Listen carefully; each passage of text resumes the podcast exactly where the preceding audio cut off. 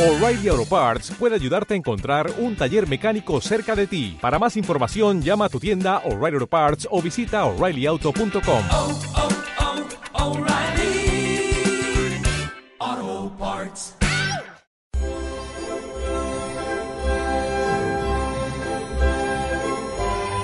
Por España. Y el que quiera defenderla honrado muera. Y el que traidor la abandone, no tenga quien le perdone. Ni tierra santa cobijo, ni una cruz en sus despojos, ni la mano de un buen hijo para cerrarle los ojos.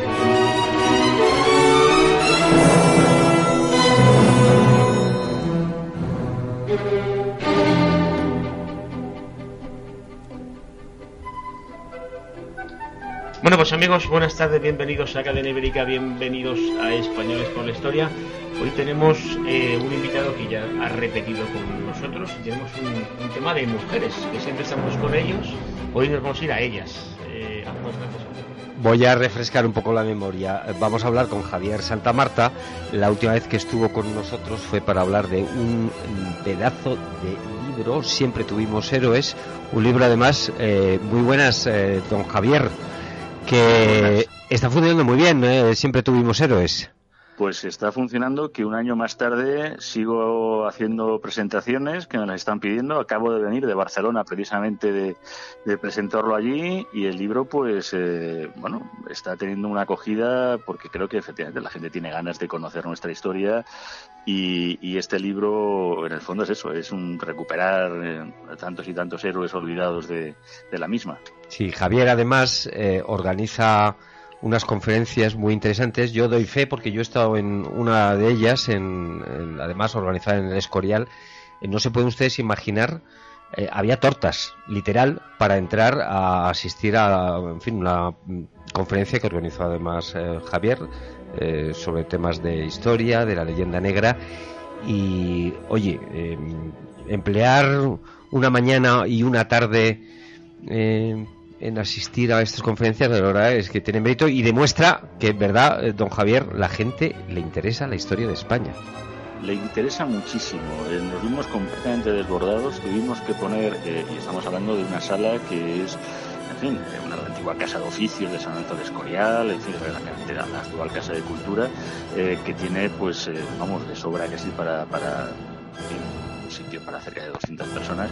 Bueno, pues hubo que habilitar eh, televisiones fuera y con audio y vídeo para que la gente pudiera continuar y seguir las, las charlas y eso que efectivamente fue desde que empezó la apertura a las 11 de la mañana hasta las nueve y media de la noche que acabamos además con un cineforum también, incluso en día de partido de fútbol, pues ni el fútbol pudo con nosotros, eh, varias conferencias, mesas redondas, la gente encantada, también es verdad que el sitio lo se prestaba como un San Lorenzo del Escorial y, y bueno, pues estamos pensando en hacer una, una segunda edición porque desde luego vemos que la gente tiene muchas ganas por conocer nuestra historia y, y nos alegra muchísimo. A mí desde luego me dio una satisfacción tremenda. Y a mí me da mucha satisfacción que por una vez la historia golee a la Champions League Sí, y a las lágrimas. esta liga de, de- de- bueno, Sí, sí. bueno.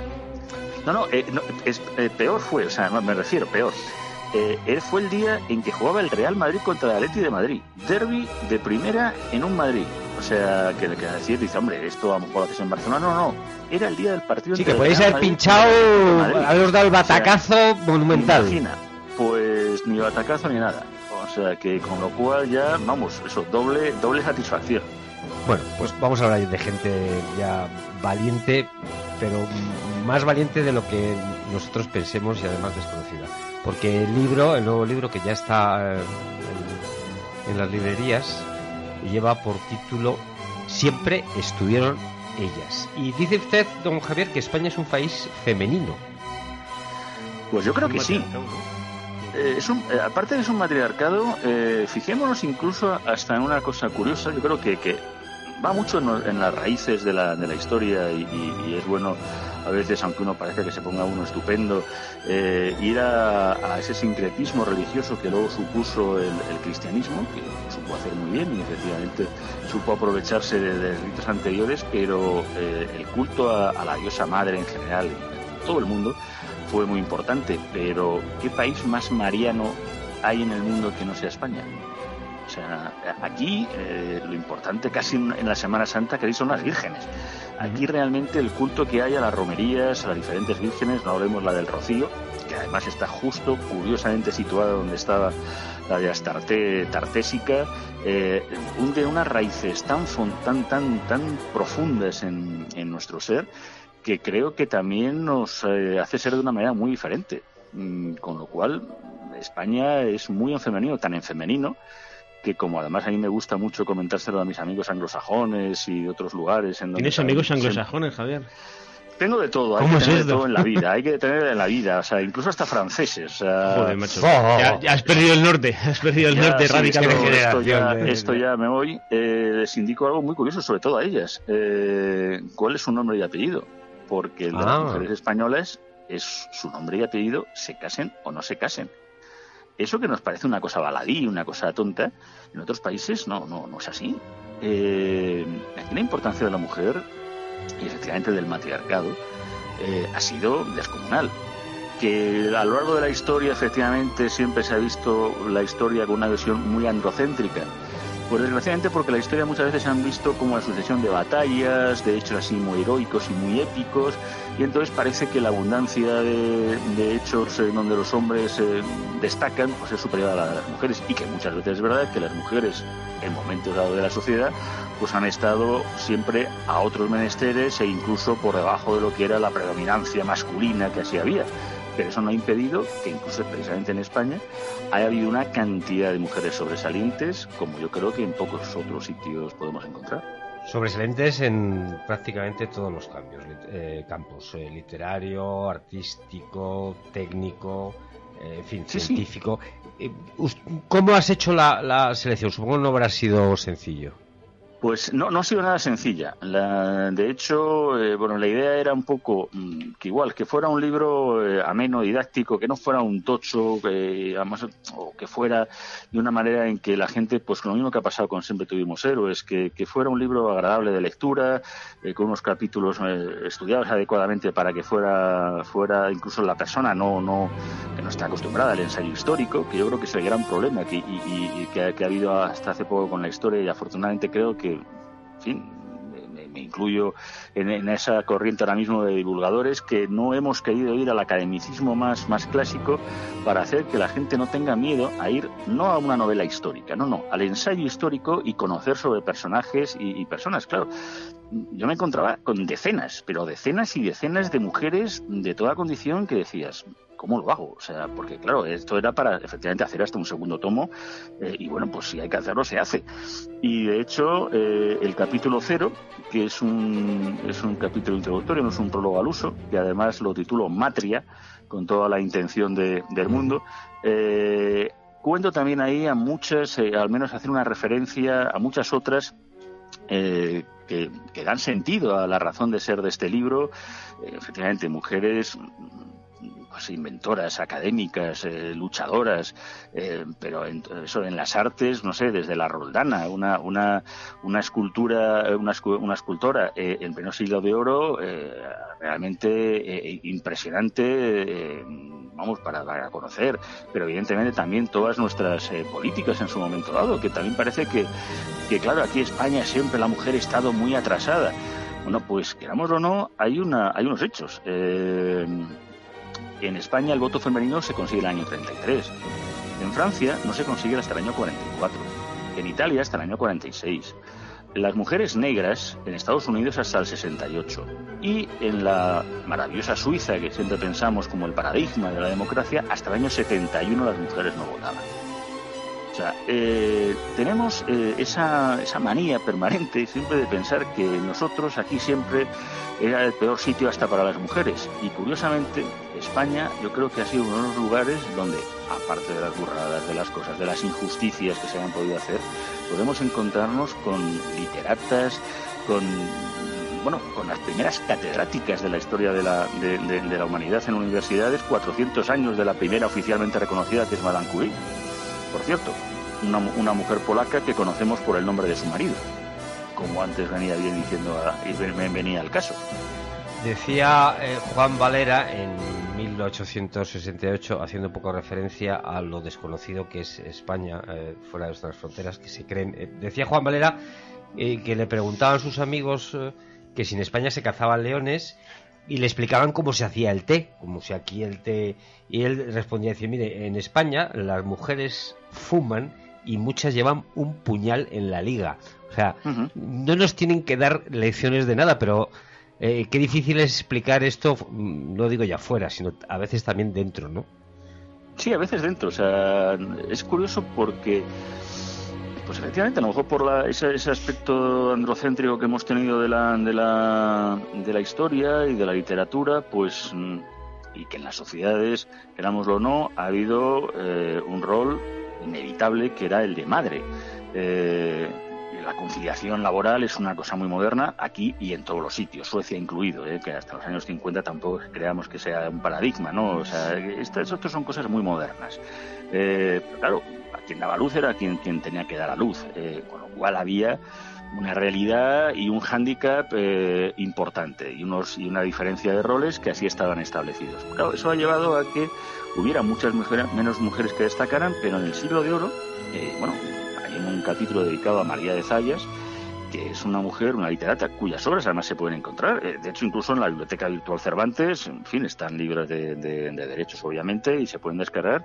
Y era gran amiga de Lope, admiradora de Cervantes, estaba, eh, no, no, en el día a día de lo que era ese siglo de oro. Sin embargo, de su vida apenas conocemos datos. Se han perdido, es verdad, muchos aspectos concretos sobre la vida de estas mujeres, pero afortunadamente en muchos casos, hasta como las propias esculturas de la, de la Roldana o, de, o de las obras de María de Zayas, pues las tenemos ahí, las tenemos ahí, o, o la obra incluso magnífica que, que se hizo de por parte de la- del apoyo a la imprenta que hizo Isabel de Castilla, Isabel I, Isabel, Isabel la Católica, llamémosla como queremos, eh, pues fue, fue de una manera que pocos otros países eh, hicieron, con la mentalidad muy católica y a veces muy centrada en ciertas cosas, sí, como en Francia, como en el Reino Unido, vamos, en Inglaterra, ni en aquel momento ni Reino Unido ni nada, eh, o en otros lugares, pero mm, la querella de las damas, que es una de las bases del feminismo que se entiende como literatura femenina, era uno de los preferidos de Isabel la Católica. Eh, hemos estado muy por delante. ¿Por qué luego, sin embargo, efectivamente se han perdido este, este conocimiento sobre estas mujeres? Pues es, es otra de las dudas también, es verdad que no he sabido, no he sabido eh, descubrirlo. Has mencionado a María de Zayas, eh, claro, pues, estamos hablando del siglo de oro.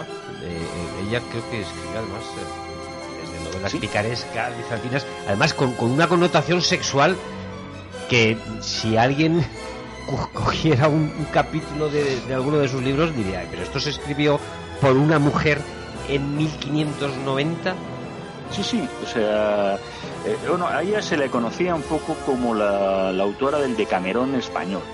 Eh, entonces era como se la conocía porque, evidentemente, sus, sus- a la la hora de hacer las lecturas, pues estamos viendo eh, que, que, bueno, quien era considerada la Mayán, como le llamaban, que era la, la gran pícara del siglo de oro, eh, bueno, pues quien la recupera, porque era una literatura que luego posteriormente es verdad que en momentos estos pacatos la Inquisición la llegó a, prohibir, aunque siempre se, siguieron haciendo, haciendo copias y se, se, se siguió leyendo, leyendo sobre ella, pues fue nada más y nada menos que doña Emilia Pardo Bazán. Eh, que recupera de nuevo sus obras eh, para que ya habían incluso se habían empezado a hacer ediciones también en París en el siglo XIX o sea, mm, y, y- y de verdad que es eh, impresionante leerla porque tiene una, unas- unos personajes femeninos sigue, a mí me recuerda mucho, y ella misma también lo reconoce, eh, a Cervantes. Eh, Cervantes, yo creo que es, y permítame la, la, la expresión, el gran eh, autor feminista de, de nuestro siglo de oro.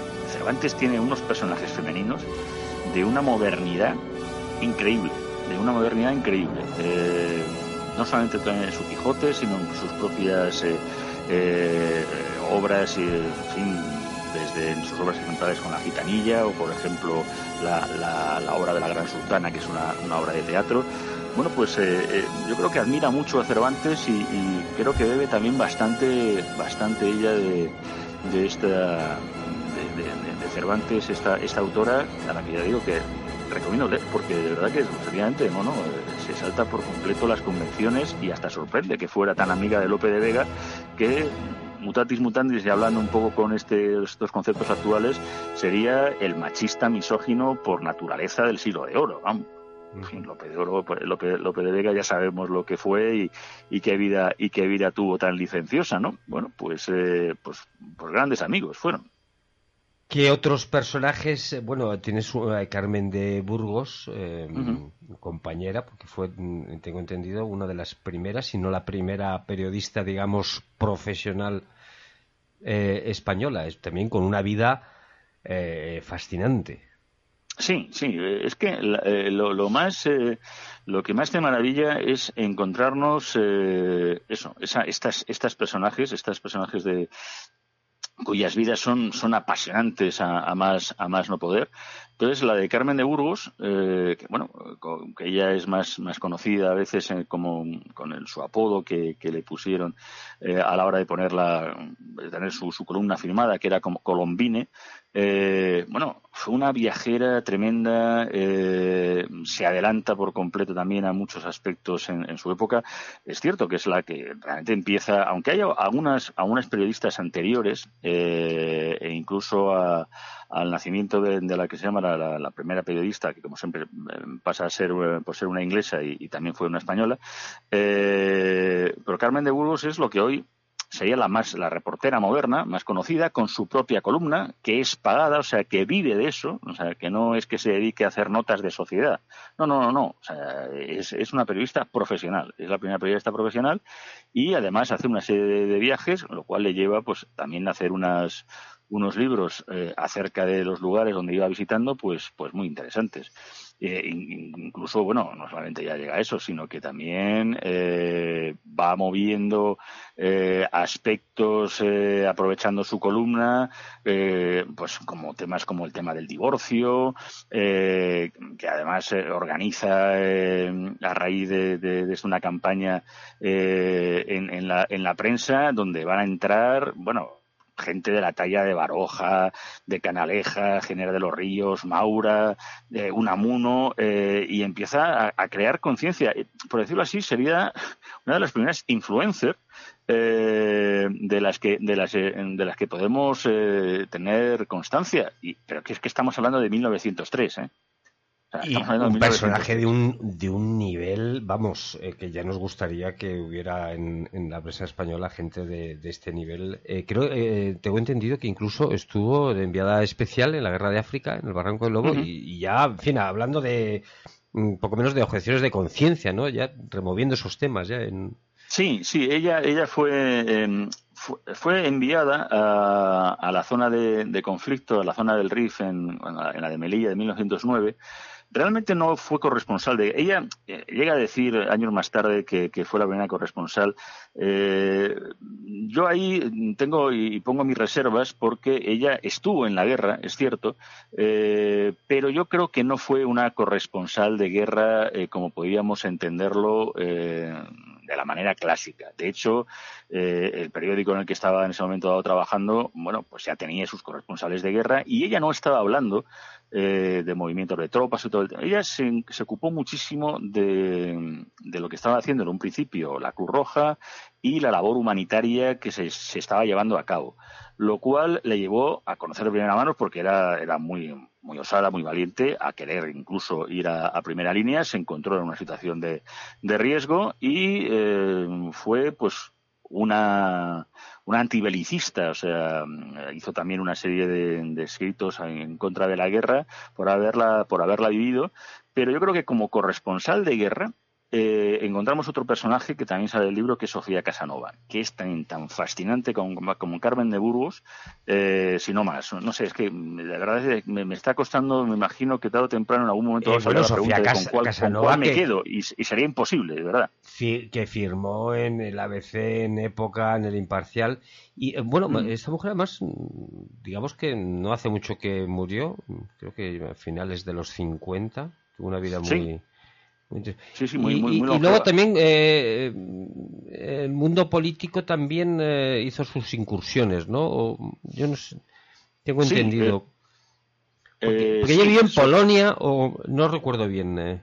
Ella sí, ella eh, casó con un, con un eh, diplomático que era, que era polaco y entonces por, por cuestión de estas cosas, pues evidentemente se marchó junto con, junto con su, con su marido ahí a Polonia Y, eh, claro, como consecuencia de, la Primera Guerra Mundial y de la situación en ese frente en el que estaba Polonia, que como siempre cuando no es invadida por los prusianos, es invadida por los rusos. En el peor sitio, en el peor momento siempre. En el peor sitio, en el peor lugar, pues se encontró eh, en, primera línea, en primera línea de, frente. Claro, ella pues eh, estaba escribiendo y además estaba haciendo también una labor humanitaria eh, espectacular, que, de hecho incluso sería, sería condecorada eh, por el propio zar, pero al mismo tiempo lo que hizo es esa cosa también tan española de que ahí había que ayudar a unos y a otros y no tenía un planteamiento de decir, oiga, que si es porque la guerra, la guerra del 14 eh, la Gran Guerra sabemos que no hubo cuartel y que fue una, una de las que verdaderamente fue una de las primeras guerras totales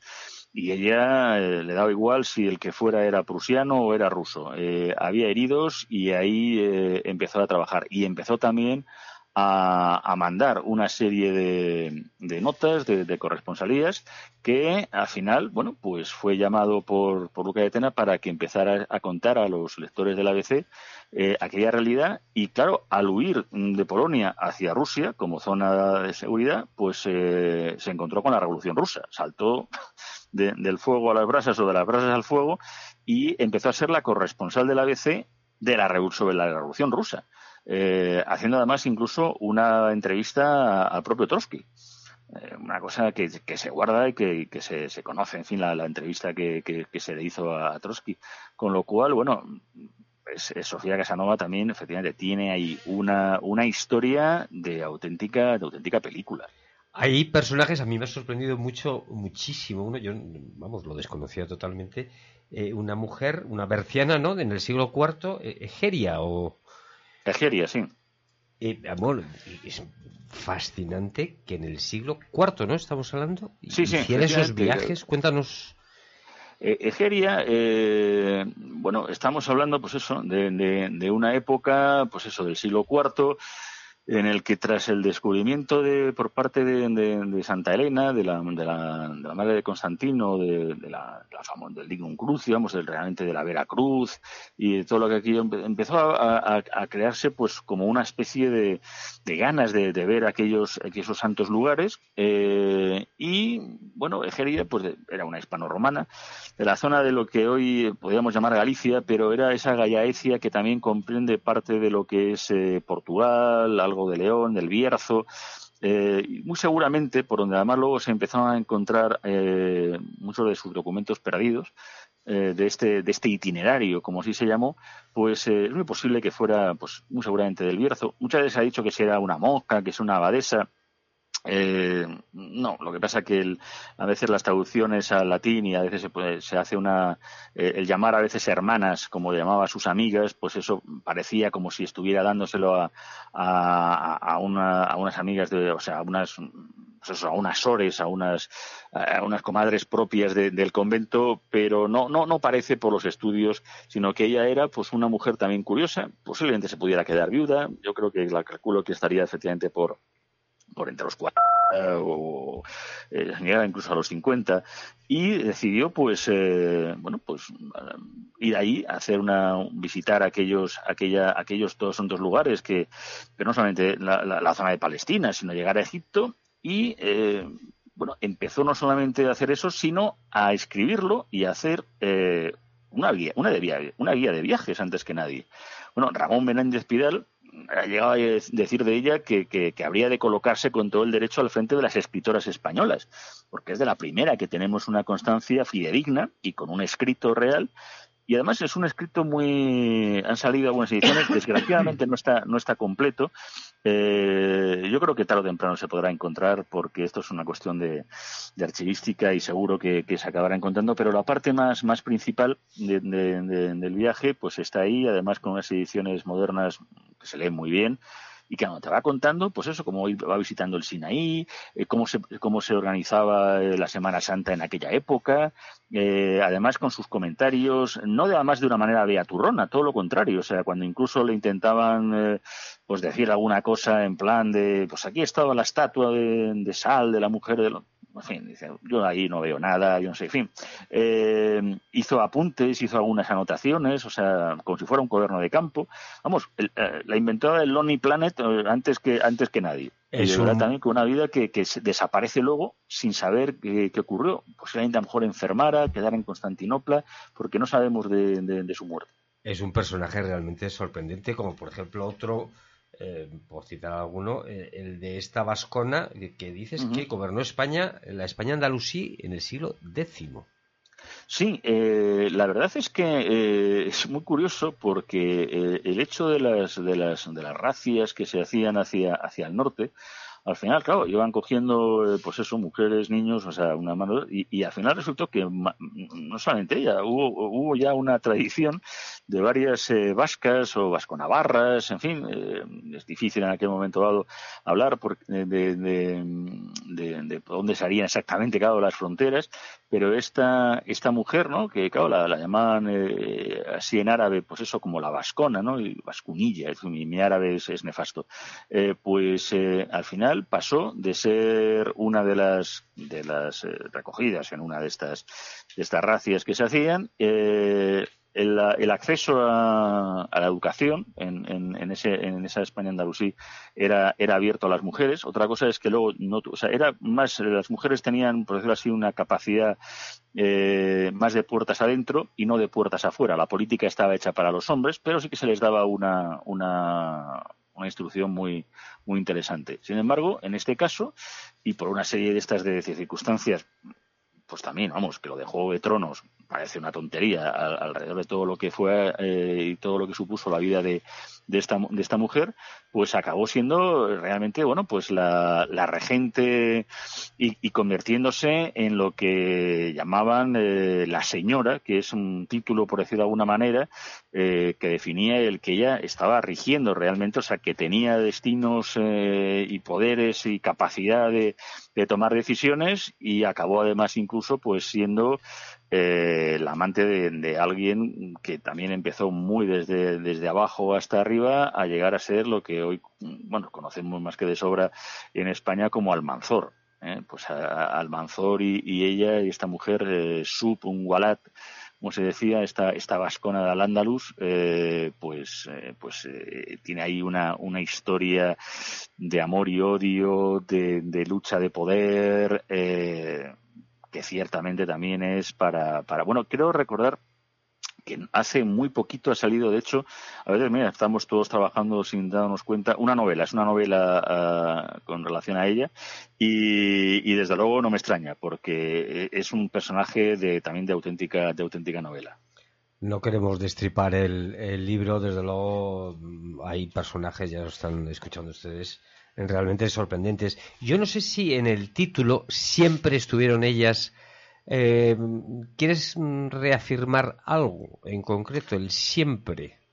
Sí, o sea, porque efectivamente parece que incluso hasta cuando ahora parece que se habla de mujeres, o que es una moda hablar de mujeres, o que el feminismo parece que se acaba de redescubrir. Eh, claro, el concepto de feminismo lo podemos entender sobre los parámetros eh, decimonónicos cuando empieza el movimiento feminista y a raíz del sufragismo, pero es que de esto ya, eh, en fin, en España, en- como, como estaba diciendo, tenemos muchos ejemplos, ¿no? De protofeministas, si queremos, de mujeres que han estado ahí luchando y que siempre han estado ahí y que nunca a veces se han considerado menos que un hombre y que han luchado por estar, bueno, defendiendo su, su, su realidad, no, no, no por ser ni mujer ni hombre, sino como personas, como, como, como personas que estaban ahí. Con lo cual, eh, sí que quiso un poco eh, el decir, eh, que, vamos a ver, que, que las mujeres siempre han estado ahí. Que además, de hecho, hay un, hay un, eh, un capítulo que además es, es tal vez uno de los más complejos, el de Urraca y Berenguela, dos reinas que son incluso casi pudieron llegar a, eh, una de ellas a, haber hecho la reunificación española eh, de lo que era Hispania, ¿no? De esa España que luego conocemos a partir de Isabel y Fernando, pues, eh, pues bastante un poquito antes. Pero sin ellas y su concurso en la política y en la toma del poder y de decisiones, pues seguramente incluso España no sería así, porque además la legitimidad eh, en cualquier caso, siempre la daban las, las mujeres. Siempre han estado las mujeres muy presentes en, en, nuestra vida, en nuestra historia, y por eso yo quise remarcar que siempre, siempre han estado ahí. Esto no, no, no, descubramos a la mujer ahora, ni pensemos que esto es una cosa de un movimiento del XIX y que ahora en el siglo XX eh, nos lanzamos los sujetadores, los quemamos y, y esto ha sido la, la gran revolución. No, no. La revolución viene de hace muchos siglos y muchas mujeres llevan ya luchando por ello eh, desde hace, desde hace siglos con lo cual siempre, siempre estuvieron ellas. Y qué duda cabe que la mujer, digamos que, que más marca a los hombres, qué duda cabe Mm. que es la, Madre. la madre. En una de las entrevistas, bueno, tú eres madrileño, de Chamberí, has vivido en... eh, tienes sangre de, de minero, de minerote leonés, Efectivamente. eh, que eso siempre da ahí, da ahí un poquito de impronta. Y tamaño. Eso marca. Pero eh, la figura de tu madre eh, también, digamos, eh, no sé si este libro eh, lleva también un pequeñito homenaje, recuerdo a, a- a tu madre que también las, se las tuvo tiesas, ¿no? Sí, yo se lo he dedicado a ella y, y es que de ella eh, aprendí aprendí un poco de ella y de, y de mi abuela eh, aprendí lo que era el feminismo. El feminismo era no rendirse. El feminismo no era ser menos que nadie por ser mujer. Eh, y tras la, la guerra, y de hecho mi abuelo, pues evidentemente acabó en una de las cárceles, con lo cual hubo que salir adelante de alguna de las maneras, de todas las maneras posibles. Y, mi madre, bueno, pues eh, hizo de todo en esa, en esa posguerra, aún siendo una niña, pues iba a la Plaza la Cebada a vender harina de la que se podía conseguir para sacar un poco de dinero a, la casa, la llamaban la pequeña harinerita ahí en la Plaza de la Cebada madrileña, pero luego pues pudo estudiar, mientras tanto pues eh, y estudiar y trabajar, una cosa modernísima. Bueno, pues eso ya lo hizo mi señora madre ahí trabajando en una mercería que todavía queda aquí, todavía existe en la, en la calle de Preciados, se sacó sus oposiciones e incluso mm, para contar un poco lo que era el temple de este tipo de mujeres, que, mi madre no, no era menos especial que otras tantas que, que, que, que- hubo en, en esta España, eh, al estar trabajando en esta posición que ganó para construcciones aeronáuticas, eh, era construcciones aeronáuticas, sabemos que, que era de mm, tenía un, un sistema militar, o eran los militares que lo llevaba, era eh, donde se hacían pues todos estos, lo que hoy conocemos como los Hércules y todo esto. Sí, ¿no? en casa. Bueno, pues ella como, claro, lo que era casa, eh, y entonces eh, ella pues estaba como secretaria del general y en un momento dado, cuando terminaba de, de despachar con el general lo que él tuviera que hacer, mm, pues contaba muchas veces cómo de pronto al a la puerta esperaba que el general le abriera la puerta, pasara a ella, y claro, le decían eh, los compañeros, dice, por Dios, eh, eh, doña Aurora, ya sabes que los don y doñas en aquel momento era lo habitual, dice, hombre, por Dios, que es el general, dice, él será el general, pero yo soy una mujer. No Siempre, siempre estuvieron ellas. Eh, bueno, pues a mí me parece una manera muy, muy sensata eh, Mm. de reivindicar el papel de la mujer. Mm. No desgraciadamente como algunas Sin hacen ahora, pero bueno, no, no eh, es el momento igual de entrar en esto, pero vamos, me pare- nos parece muy, muy sensato la, la manera que lo, que lo planteas tú. Pues eh, em, em, estás haciendo las eh, presentaciones, siempre estuvieron ellas. La editorial, si alguien me la recuerda. EDAF. Sí, la, la editorial EDAF, con, eh, con el mismo que salió siempre, siempre tuvimos héroes, eh, la editorial EDAF, y nada, ya está en las librerías, eh, y, bueno, aparte de que obviamente en la, también vía telemática, las personas que no puedan estar, eh, se puede pedir en Amazon o en Casa del Libro o en el Corte Inglés, en fin. Eh, en los mejores comercios del ramo, ahí la encontrarán Dios, mediante y espero que disfruten mucho con, con todas ellas. Javier Santa Marta del Pozo, te deseamos la misma suerte que con el anterior libro. eh, siempre tuvimos eh, héroes, ahora siempre estuvieron ellas. Y, y nada, a tirar para adelante. El próximo libro, siempre que. Pues ya veremos, ya veremos, porque hay un par de ideas, pero vamos a ir a dejarla reposar, no vaya a ser que. Ok.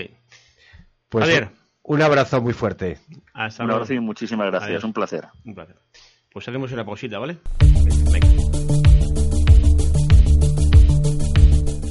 El inventor navarro Jerónimo de Allanz y Beaumont ideó una máquina en el siglo XVI que podría considerarse la precursora del aire acondicionado.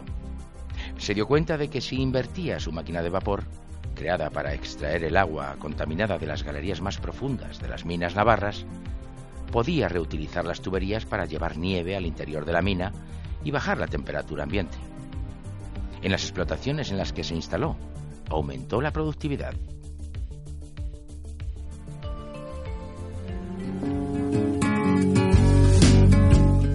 Si le cuesta trabajo empezar el día, el aseo diario le supone un esfuerzo, le da miedo salir solo de casa, en San Camilo Ayuda a Domicilio le prestamos la ayuda que necesita.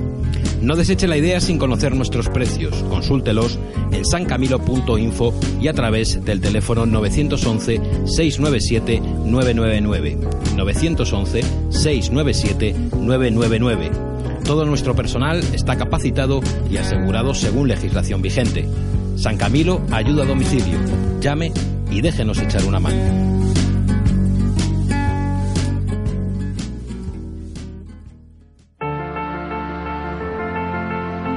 ¿Sabes lo que es 1785? El proyecto es una iniciativa privada, independiente y libre de connotaciones ideológicas que nace con el objetivo de mejorar la percepción que tenemos de nosotros mismos, de nuestro país, de nuestro estilo de vida, resaltando lo que nos une, nos identifica y nos hace únicos, y ayudando a superar las barreras que nos impiden exteriorizar nuestra propia identidad. 1785 es un proyecto participativo, con valores, que quiere transmitir una imagen fresca y renovada de España. Ahora puedes formar parte de ese proyecto. Únete a nosotros. Entra en 1785.es y descubre cómo. Reducir su consumo de luz y gas natural es posible gracias a Carvisa Energía, empresa líder en la comercialización de gas natural y electricidad. Compruebe cómo ahorrar hasta un 15% de su consumo final de energía solo por convertirse en cliente de Carvisa Energía. Llame al teléfono 900-103-376 para realizar el cambio de contrato de forma gratuita, personalizada y en tan solo 48 horas. O consulte nuestras tarifas y servicios en carvisaenergía.com. Ahora, toda la información alternativa en la Gaceta Europea. Tratamos los temas de máxima actualidad desde un punto de vista diferente. Islamización, inmigración, llegada de refugiados. Los problemas de los que nadie habla los tienes en la Gaceta Europea de la mano de los analistas más influyentes de Europa. La Gaceta Europea, una forma diferente de informarte. Léenos en lagaceta.eu. Información alternativa. Pero Luis, ¿dónde estás? Hemos quedado para ver la tienda de muebles. Pues sí, Javier, pero olvídate de las macrotiendas. He conocido Europa 20. Me han atendido personalmente desde que entré. Me han aconsejado en todo lo que necesito. Los muebles que más se adaptan a mi casa los tienen aquí.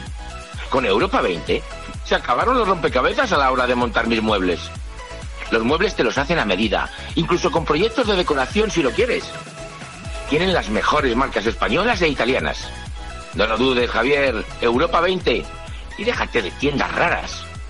Anda, date una vuelta que te espero aquí. En Europa 20, en la carrera de San Jerónimo número 32, en la primera planta.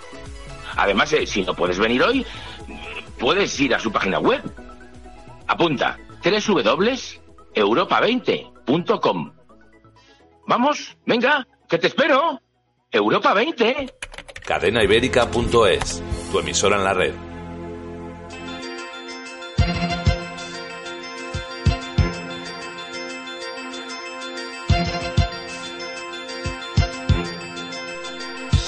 Cadena Ibérica y Radio Universal unen sus fuerzas y acercan sus señales para recorrer juntos los caminos de la historia grande de España. Radio Universal y Cadena Ibérica, trabajando juntas por la unidad de España.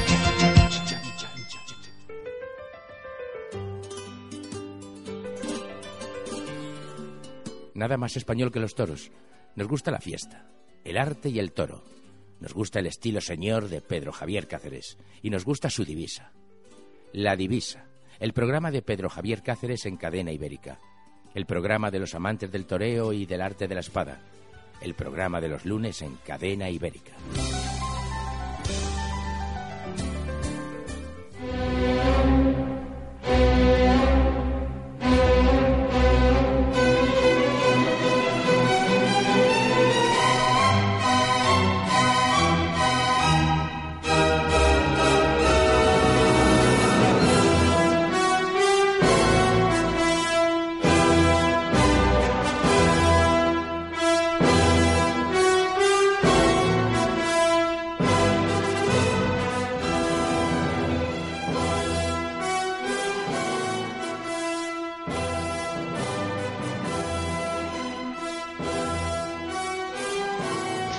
Estamos de vuelta. Hemos dejado a Javier Santa Marta, que está el hombre liado con sus presentaciones, y nosotros vamos a continuar con mujeres, que es lo nuestro, por cierto. Es lo nuestro y bueno, el libro siempre estuvieron ellas de, de Javier, habla de- sobre todo de mujeres que tiraron de, de pluma y muy bien Sí. que escribían, pero a nosotros también nos gustan La espada. las mujeres que tiran de, de espada y de qué manera. Es que la sufrimos en nuestras carnes, además. Y hay legión. Nosotros hemos, eh, bueno, en Españoles por la Historia, por supuesto, hemos hablado Hemos de, tocado alguna mujer, de, las, sí. de las grandes reinas que ha, ha habido en España, Isabel la Católica. Ujú. Hablamos mucho, ¿te acuerdas? Además, fue un programa que tuvo mucha aceptación de Juana de Castilla. Correcto. Nosotros jamás dijimos Juana la loca, Ujú. que fue reina de Castilla, además, Sí, sí, por más de que sí. 40 años, Ujú. que no le dejarán ejercer. Yo creo que la historia de España, a mí no me gustaba mucho hacer que hubiera pasados y tal, no sé Nah, cuánto, Ciencia ficción. porque eso te lleva a la, a la melancolía, pero Juana de Castilla, que por cierto tuvo una preceptora, tuvo una tutora sensacional, otra mujer, la latina, Correcto. que fue también maestra de su madre, de, de Isabel la Católica, El barrio de Madrid, La Latina, se llama así por ella. eh, y hablamos mucho aquí, eh, pero vamos, eh, mujeronas de armas tomar, nunca mejor dicho, eh, la historia de España está plagada. El primero que se nos viene a la mente, por supuesto, En el- Agustina de Aragón, Agustina Zaragoza Domene, que por cierto era, era catalana. ¿Qué peliculón era ese que ponían siempre además? Eran otros tiempos. Eh, Ahora no lo pone. ahora, ahora, no, ahora no la echan. Joder, pero es que ¿no? siempre vamos al mismo sitio. Agustina de Aragón, que bueno, pues ahí en la puerta eh, del portillo se hizo con un para defender a su marido, en fin, que también era militar, hizo frente a los a los militares, a los eh, a las tropas napoleónicas ahí en la puerta del portillo con un Mm. cañón ella sola y, y resistió, eh, en fin, el- en Zaragoza. Y luego bueno ella estuvo eh, además de Zaragoza, estuvo en, en- en otras eh, batallas muy importantes, también estuvo en Tortosa, estuvo en la famosa batalla de, de Arapiles, incluso Lord Byron, lo es que no la citó, como hacen siempre estos eh, ingleses, la citó eh, en una de sus obras, pero vamos, una mujer Sin nombrarla. sensacional en la, en la guerra de independencia, bueno, no solo Agustina de Aragón, tenemos a Manuela Malasaya, eh, Malasaña, que también el 2 de mayo, pues dio el Tijeras en mano. Clara del Rey estuvo también en el parque de, de artillería combatiendo a los a los franceses y de qué manera Eh, la historia de España está plagada pero en todos los siglos Te vas a cargar el callejero, por- no sé el de alguna ciudad, el de Madrid, te lo vas a cargar con estos comentarios. Un programa que también tuvo mucho éxito de mujeres, recuerda, que fue el de mm, el de María Pacheco, el de los comuneros. el de los eh, comuneros sí además ella eh, una vez que que mm, en fin, fue un Sí, descabezado una vez muerto su, su marido fue la que se las hizo, se riendas. hizo fuerte en, en Toledo, Ujú. creo Así recordar, es, estuvo sí, sí. varios meses Cada un año, eh, aguantando los, los envites, eh, María Pacheco y Mendoza. Ujú. Y sí, claro, con ayuda de, del obispo de, de, de Zamora, Antonio Acuña, pues ahí anduvo luchando después de que a su marido Mm. Y luego les hubieran hemos tenido mujeres que han sido, como tú has comentado antes, eh, mm, Juana la Loca. Bueno, pues hemos tenido personajes como Isabel I, sí, perdón, Isabel II, Isabel que II siempre se las ha criticado. y que, bueno, que no que- fue además eh, tan mala reina como No, es que eso es lo que te, lo que te iba a decir. Creo que ni, ni mala reina ni mala persona. Lo que pasa que, evidentemente, las circunstancias también mandan. Eh, Aquí recordamos, en la época de Isabel II, fue cuando se crea la Guardia Civil, bendita Guardia Civil, que Sí. hubiera sido de España en el siglo XIX, con las, en fin, después de Y en el siglo XX. y en el siglo XX, eh, y, ve- y- y veremos en el XXI qué le toca, qué le toca, ¿Con qué le toca lidiar? En fin, eh, el canal, de, en fin, toda la ordenación de provincias, eh, Sí, muchas cosas se hicieron, eh, también de- desarrollo de grandes obras hidráulicas, de, de ingeniería. Es el, para mí es el siglo que, si no iba a ser por los ingenieros y la Guardia Civil, España yo no sé dónde estaría. Porque el siglo XIX fue una auténtica... Es un siglo súper complejo en lo político. De, de- de- de desastres y calamidades que, que ha sufrido España que Es súper complejo, pero había gente muy preparada. Hoy en día es igual de complejo, pero hay una colección de torpes en el Congreso que nos llevan a la deriva, lógicamente. Exactamente. Más nombres de mujeres. A mí se me está ocurriendo eh, María Pita. Sí, yo me iba a salir ahora mismo. María Pita, estamos ya en 1589. Los ingleses se vienen arriba después de, de su victoria, entre comillas, eh, contra la Armada Invencible. Y Drake, que era un piratilla, que bueno, para, para pequeñas escaramuzas, digamos que sí, valía, le ordena a la reina hacer, la reina inglesa, hacer una contraarmada para aprovechar de ese de, ese- Sí, de ese esa victoria Mm. llegan a La Coruña y ahí está nuestra María Pita que agarró una espada y se llevó por delante de momento un, a un teniente, un alférez inglés que no debe ser fácil, ¿no? Una- Supongo aparte la diferencia de altura sería interesante. quien, quien teña honra que me siga, decía la eh, esta gallega. Y, y la siguieron. Y bueno, pues ahí está reconocido bien en, en La Coruña.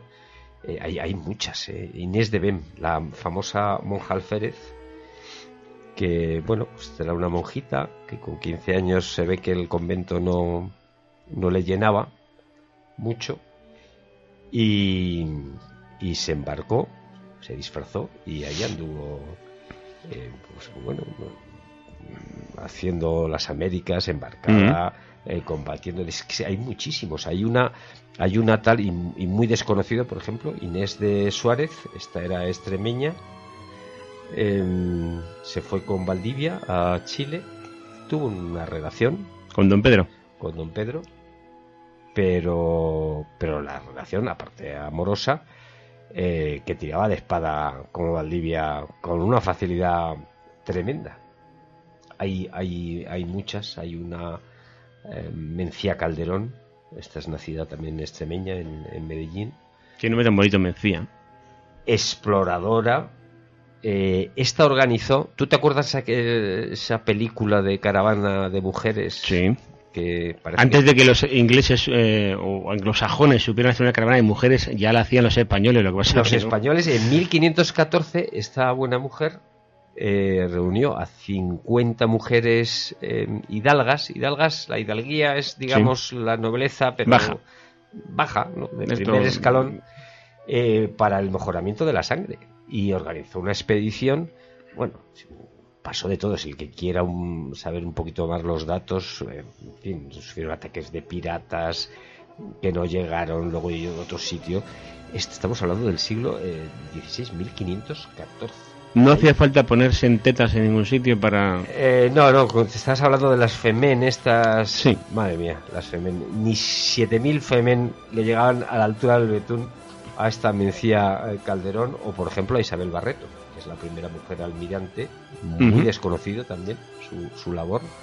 Navegó por el Océano Pacífico, que era, eh, bueno, antes se, llama- se llamaba el Océano Español. Sí, claro. Los primeros que navegaron eh, y, cartografiaron esta anduvo por las Islas Salomón.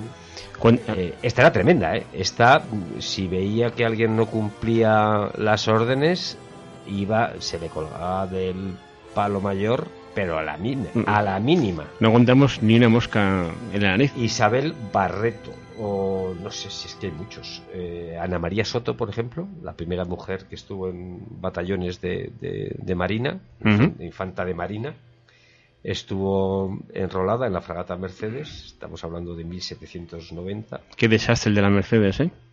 Como el británico...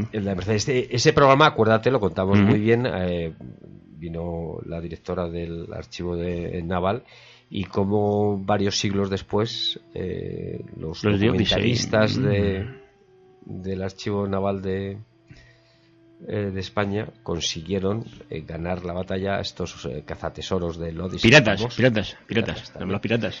¿Y qué me cuentas de, por ejemplo, María la Bailaora? Pues María la Bailaora estuvo nada más y nada menos que en la batalla que, ¿cómo era? La mayor gloria que vieron los tiempos, como la definió Cervantes. Pues no recuerdo el texto exacto. En ¿no? 1571, 7 de octubre, fecha memorable, que gracias a, a los barcos españoles, a la Armada Española, se frenó. Hubiera sido, Europa hubiera sido totalmente diferente. Sí, sí. Si no les Ese avance musulmán nos habría reconvertido la historia, desde luego. Pues allí María la bailadora, porque en principio Juan de Austria, Alazán, todos los españoles no embarcaban a, a mujeres. Sí lo hacía por- eh, la flota turca, para darnos un poquito cuenta cómo las gastaban ellos. Ellos sí que tenían mujeres y, y niños en, en la flota turca, pero claro, iban de esclavos, iban de remeros. Y, esta mujer, que debía tener relaciones también con un, con un soldado de los tercios, se eh, disfrazó y arcabuz en mano, pero vamos, tirando de sable en los, en los asaltos a, las naves otomanas. Juan de Austria le, nombró eh, miembro del tercio López de Figueroa a esta, a esta María la Bailadora. En la Guerra de la Independencia, eh, aparte de citar a, a las Malasañas y Agustinas, tenemos por supuesto a María Bellido, que estuvo en la batalla de Bailén. Fue de las primeras batallas eh, que un ejército español, vale que estuvimos eh, ayudados por, en esta ocasión por el ejército inglés, Bueno, pero les hay mucho Bueno, que discutir hay ahí. mucho que ¿eh? discutir ahí, pero bueno, ahí estuvieron los españoles derrotando a los eh, eh, ejércitos napoleónicos y mujeres como María Bellido, si no iba a ser por la labor, las famosas aguadoras, la batalla Sí, de. Bailén, que fue el 19 de julio de 1808, a las 3 de la eh, tarde, en Bailén, un 19 de julio, cae una Flipa. solana. Imagínate estos soldados vestidos con, con- con aquellas casacas.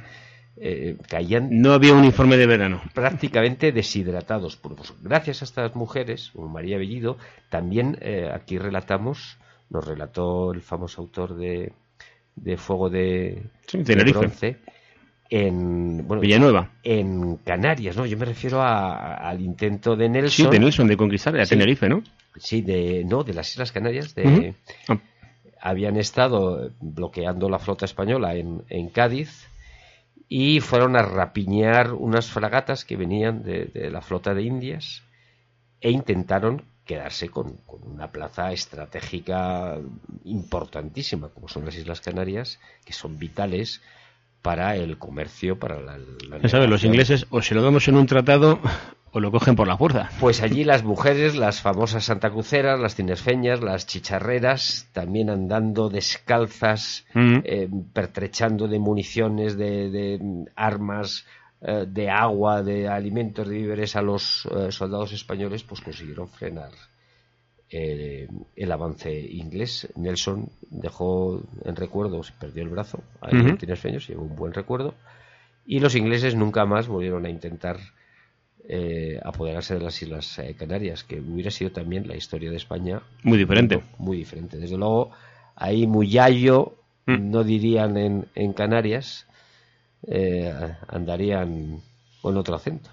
Así que esa que se llevaron. Hay muchísimas, hay famosas cantineras en la guerra de África, eh, granaína como la Ignacio eh, Martínez, que estuvo en el Monte Arruiz, o, o Juana Martínez López, también eran enfermeras, eh, pero que empuñaban un fusil a la mínima.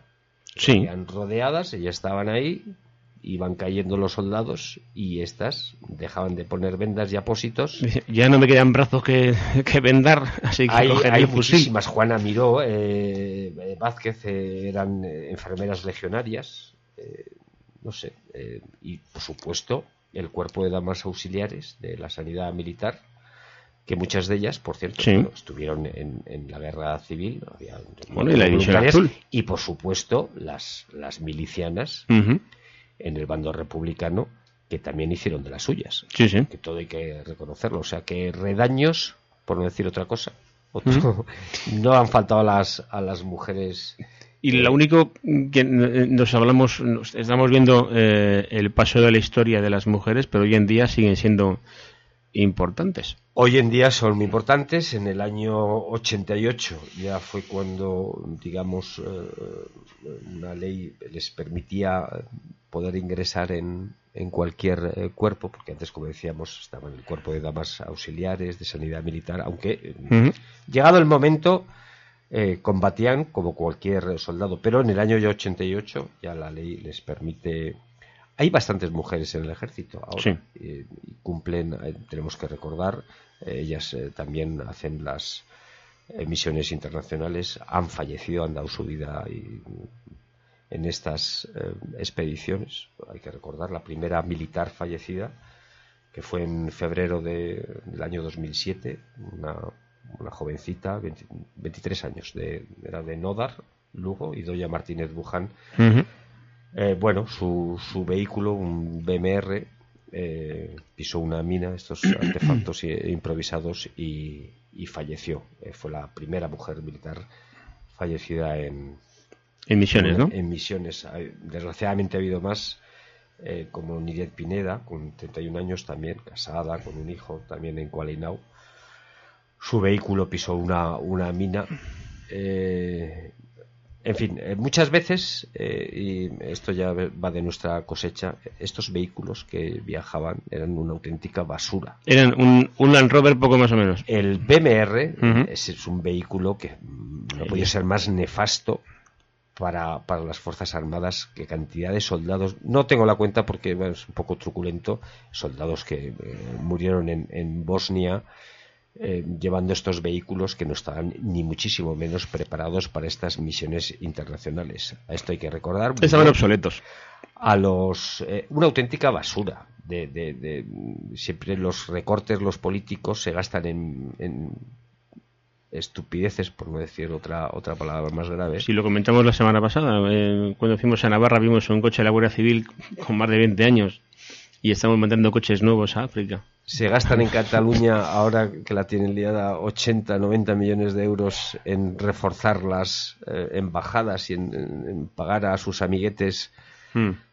para procés. sus eh, fines políticos y a los soldados y, y- y soldadas españoles Pues que la van a- soldada es otra cosa. a- es otra cosa. Los soldados, hombres y mujeres, Ah. pues dan la cara eh, con lo que pueden. Y, y, como en este caso, como decía, eh, con vehículos con material obsoleto. En fin. Bueno, en España esto ha sido una tradición, ¿eh? que en muchos tiempos se acuerda de que no había para pagar la soldada y de allí que en Nápoles alguien diga, pues mira, vamos a montar una mafia y por lo menos cobramos. La, mon- la montaban gorda. Pero bueno, desde aquí nuestro recuerdo a todas las mujeres soldado del ejército español. Eh, da gusto verlas desfilar, a las regulares, las eh, hay mujeres también en La que han hecho sí. en, en la legión, Sí. en cuerpos especiales, boinas verdes, eh, pues son muy fuertes. eh, eh, vamos, las pruebas para, para ingresar en, en estos cuerpos, te digo Sí, yo, no son fáciles. digo yo que no son nada fáciles. Y ahí no se andan con tonterías. O pasas o haces Bueno, tus flexiones o tus eh, ejercicios de supervivencia y tal, o no lo pasas. Lo de la Teniente O'Neill, ¿eh? Aquí, aquí llevamos muchos años, muchos siglos, eh, con mujeres en, en primera línea. Y seguiremos aquí en Españoles por la Historia contándoselo a, a ustedes. pues nos vamos a despedir hasta aquí del programa destinado de ese, eh, que hemos Pero volveremos a, volveremos a la carga porque hay muchísimas, y es que son legión. Lo decía eh, Javier Santa Marta, que ha tenido que hacer una, una mm, selección mm, más o menos Claro. eh, interesante de, de mujeres eh, de, de- de pluma, pero es que las hay y muy buenas, inventoras. Aquí hablamos eh, en, en Sí. un día de aquella profesora que, Pues es que a decir- ahora no tengo el nombre. de- Sí, pero, pero tú no lo tienes decir. Es Ángela Ruiz Robles, que es la, la, la persona que, que se entiende que hizo el primer libro electrónico. el primer libro electrónico. es- Estamos detrás de hacer para esos document esa serie documental un programa sobre Ángela Ruiz Robles y si podemos, pues lo haremos. Personajes muy desconocidos, eh, pero importantísimos. Bueno, pues amigos, la semana que viene otra vez aquí en Españoles por la Historia en Cadena Ibérica. Ya tendremos otro personaje más que seguro que no les va a defraudar. Hasta la semana que viene.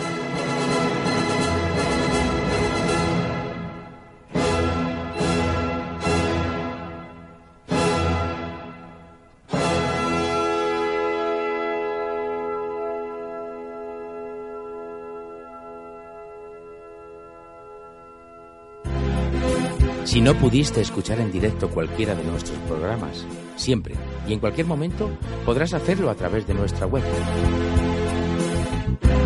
Entra en cadenaibérica.es, elige tu programa y descárgatelo.